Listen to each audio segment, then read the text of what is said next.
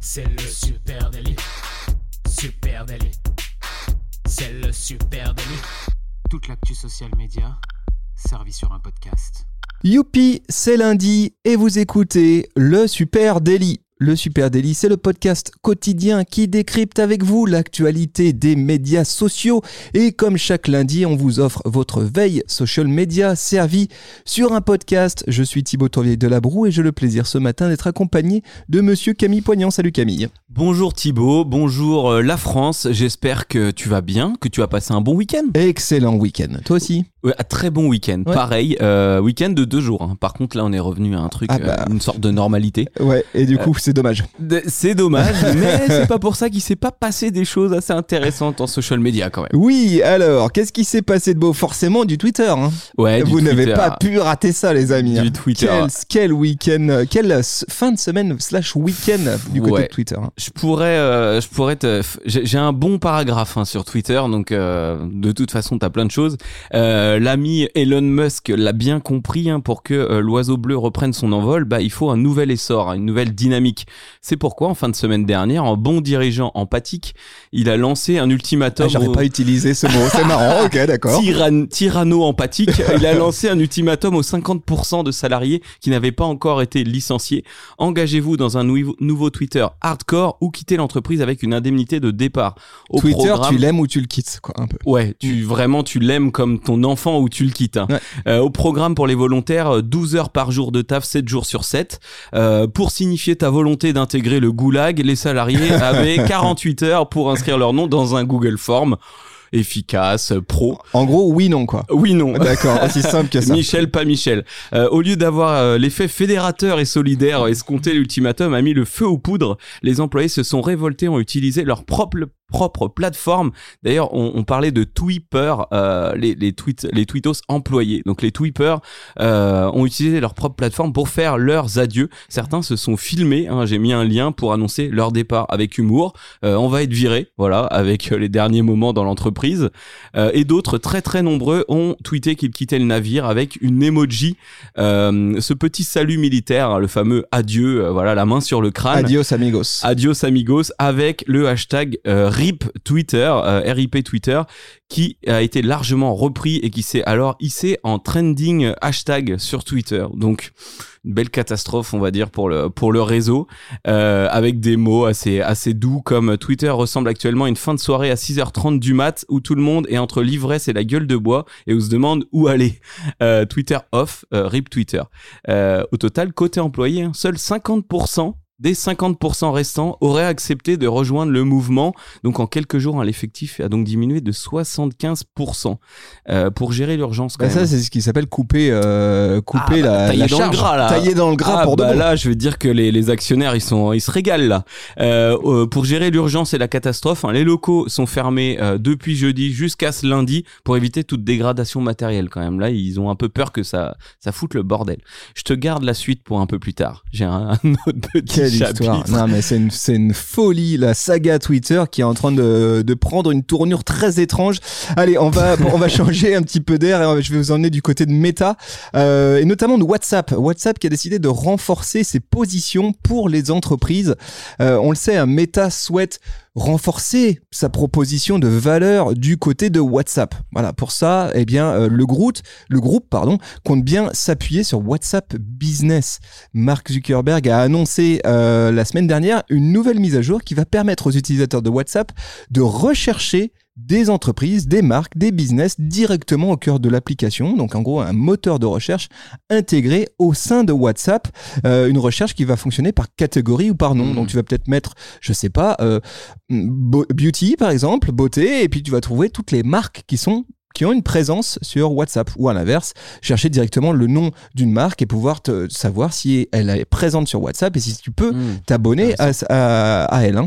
Euh, intéressant, la fonction de recherche, elle va notamment comprendre euh, une mini-carte, une géolocalisation, afin de trouver euh, des boîtes qui sont proches de chez toi. Alors peut-être en région, peut-être même dans ta ville. C'est quand même assez intéressant, hein, et surtout c'est un bon coup de pouce très bienvenue pour les boîtes qui commencent à sérieusement se pencher sur WhatsApp comme outil de relation client. Ouais, c'est ce que je vois de ouf, moi. On en a déjà parlé ici. hein. Alors, à noter que pour l'instant, la fonction, elle sera déployée exclusivement au Brésil, en Indonésie, Mexique, Royaume-Uni. Bon, c'est déjà assez vaste. En attendant, euh, potentiellement, un déploiement plus euh, étendu. Meta aussi, Meta toujours étant les paiements au cœur de WhatsApp. Ça, ça commence à- là aussi à devenir très intéressant. Alors, l'idée, c'est que les gens puissent effectuer un paiement sécurisé directement à partir d'un d'une carte hein, au cœur euh, de, de WhatsApp. Tiens, c'est, finalement, c'est du cho- social commerce. On y revient. Euh, la fonction, elle est en test euh, depuis maintenant plusieurs mois en Inde. Ils sont en train de la déployer au Brésil. Et cette exp- expérience de paiement, elle a pour ambition de, on va dire, changer la donne pour les personnes et les entreprises qui souhaitent acheter et vendre sur WhatsApp. Ça, c'est Mhm. là aussi, c'est intéressant. Du coup, plus besoin euh, de se rendre sur un site web distant ou utiliser euh, une application tierce, genre euh, Lydia ou PayPal, etc., pour faire un règlement. hein. Ça aussi, ça peut être un autre point qui, si vraiment ça se devait se développer, y compris chez nous, pourrait pousser les marques à développer une présence sur WhatsApp et notamment ramener à la relation client. Tu pourrais très bien imaginer faire de la facture, hein, faire de la vente Ouais. directement au cœur d'un chat MP sur, sur WhatsApp. Voilà, l'offre commence à euh, se dynamiser du côté de WhatsApp Business. Du coup, ils ont trouvé une espèce de faille au social commerce avec un espèce de WhatsApp Lydia, un moyen de payer en ligne via cet outil. Oui, alors bah, gros bémol quand Mmh, même parce oui, qu'on à on- voir. Non, gros bémol parce qu'on le sait, le social commerce a été, il y a eu un espèce d'énorme euh, stop qui a été annoncé euh, par Meta euh, concernant Facebook et Instagram. hein. Bah, Ils sûr, ont ouais. bloqué à l'échelle monde hein, euh, ce qui avait déjà été enclenché ailleurs. Donc toujours pas en Europe de, euh, de, de, de social commerce. Donc à voir, est-ce que euh, demain on peut imaginer qu'il y ait euh, des fonctions de social commerce qui s'intègrent euh, sur Mhm. WhatsApp, y compris chez nous en France? Ça, ça commencerait à devenir intéressant hein, parce que tu pourrais très bien, euh, tu vois, ce qui se passe aujourd'hui dans WhatsApp. Si je suis, je sais pas, une marque de chaussettes et que j'ai à mon service client ou conso directement dans WhatsApp, bah, les gens peuvent se renseigner Ouais, sur ouais. une taille ou une couleur, etc. Mais aujourd'hui, si je veux les faire acheter, eh ben il faut que je les renvoie sur mon site e-commerce ou potentiellement que je crée un bon de commande sur un PayPal ou quelque chose que les, les gens payent. Là, je vais pouvoir intégrer tout directement. Bah, c'est vrai que ça serait un gros move. J'attends bien de voir parce que côté SAV, c'est évident que dans les pratiques, euh, on va sur WhatsApp pour essayer de communiquer. On trouve ça plus rapide parce que c'est comme un SMS finalement. Bien sûr. Donc euh, trop bien. Et puis pour le côté paiement, bah déjà si ça peut t'éviter d'avoir une appli comme Lydia à côté, que t'as déjà ça, la capacité De payer via WhatsApp, même avec juste tes potes, hein, Ouais. ça peut être déjà un bon euh, un bon point de départ. Euh, Tu nous ramènes du côté de Twitter.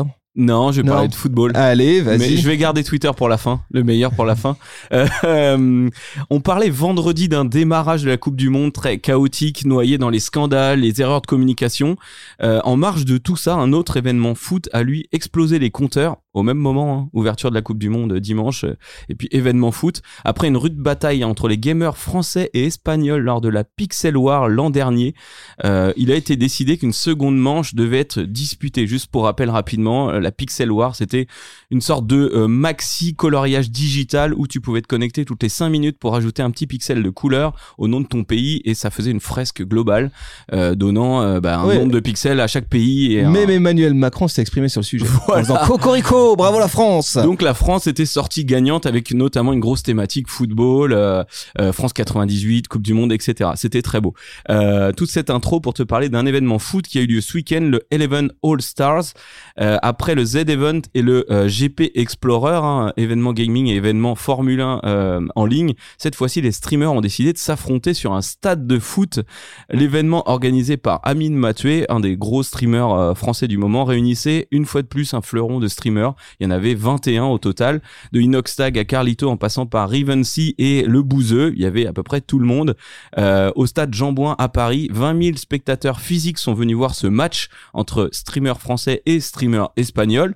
Euh, si l'équipe de France a gagné 2-0, Cocorico, l'essentiel était pour les organisateurs de réussir, de se prouver que des événements sportifs euh, organisés via les plateformes de stream étaient dignes des plus grands. L'événement physique a été un succès, mais ça l'a été encore plus pour l'événement en ligne. Plus d'un million de spectateurs ont suivi l'événement, euh, ce qui a fait un nouveau record de stream en France. Juste après GXP Explorer, Juste après. GP Explorer, juste après Z-Event, donc euh, les capacités sont quasiment illimitées pour le moment. Ouais. Alors encore une fois, euh, enfin génial, magnifique, Mm. super. Ça, ça démontre la puissance aussi et, et encore Les une fois réseaux, la vitalité de ces de cette chaîne de cette scène Twitch en France.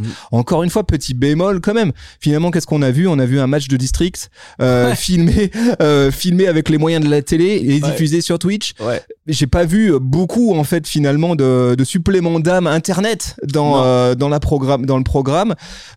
Ça c'était peut-être le truc dommage avec moi, je rajoute encore un bémol parce que j'ai quand même regardé en direct et puis j'ai regardé beaucoup d'extraits de, de- du match. Je rajoute encore un bémol, c'est que non seulement on n'a pas vu peut-être le supplément d'âme internet, mais on a vu aussi tout ce qui faisait selon moi la médiocrité euh, de, la, De la télé. de la télé euh, et, et du football tel qu'il est diffusé aujourd'hui, donc des embrouilles sur le terrain. euh, Ouais. Euh, des, des simulations et tout. Donc bon voilà. Par contre, euh, ce qui était ouf, je trouve, c'est con- concert, hein, parce qu'il y a eu, Oui, y a oui, eu oui. du foot, mais il y a eu euh, du. euh, Il y a des rappeurs qui sont arrivés en, en surprise pour animer l'événement. en Exactement. Donc Nino, je crois. Euh, Qu'est-ce qu'il y avait d'autre? Kobalade, euh, du très lourd quand même.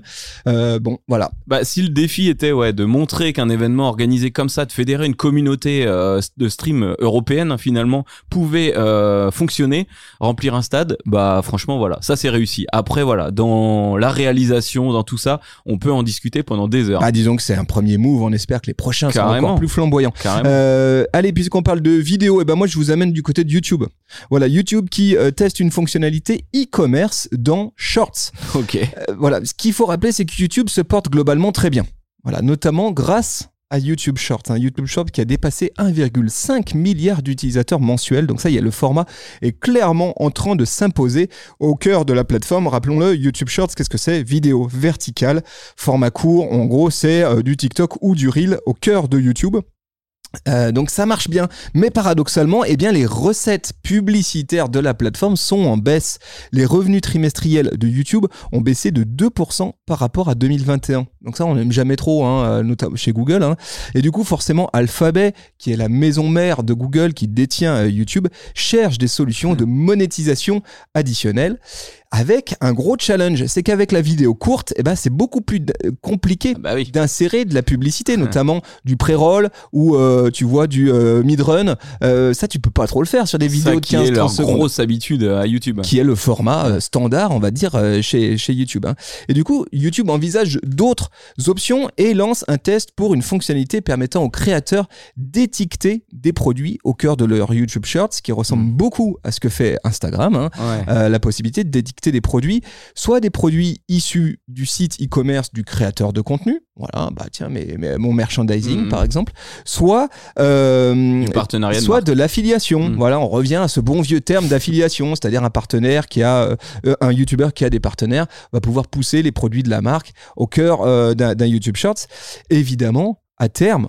YouTube devrait pouvoir prendre sa commission sur toutes Oui. ventes, hein, prendre un petit quelque chose. Ah bah tiens, la vente euh, ou euh, la- la- la- je, je commissionne, ce qui Mm. devrait être une source de revenus additionnels euh, pour YouTube. Euh, pour l'instant, ça se passe aux États-Unis, en Inde, au Brésil, au Canada, en Australie, pas chez nous. Voilà, euh, j'imagine qu'on devrait le voir débouler un de ces quatre. Ce que tu es en train de me dire, c'est que là, YouTube pr- reprend tout ce qui a été abandonné chez TikTok et Instagram, hein, euh, affiliation abandonnée chez Instagram et fonctionnalité de social commerce sur des stories et des 9-16 par Et je dis, TikTok. bah tiens, mais pourquoi ça marcherait pas chez nous? Ouais, nous on a Euh, des, finalement. nous on a plus de peut-être de, de pertinence sur euh, ces streamers là. On va essayer.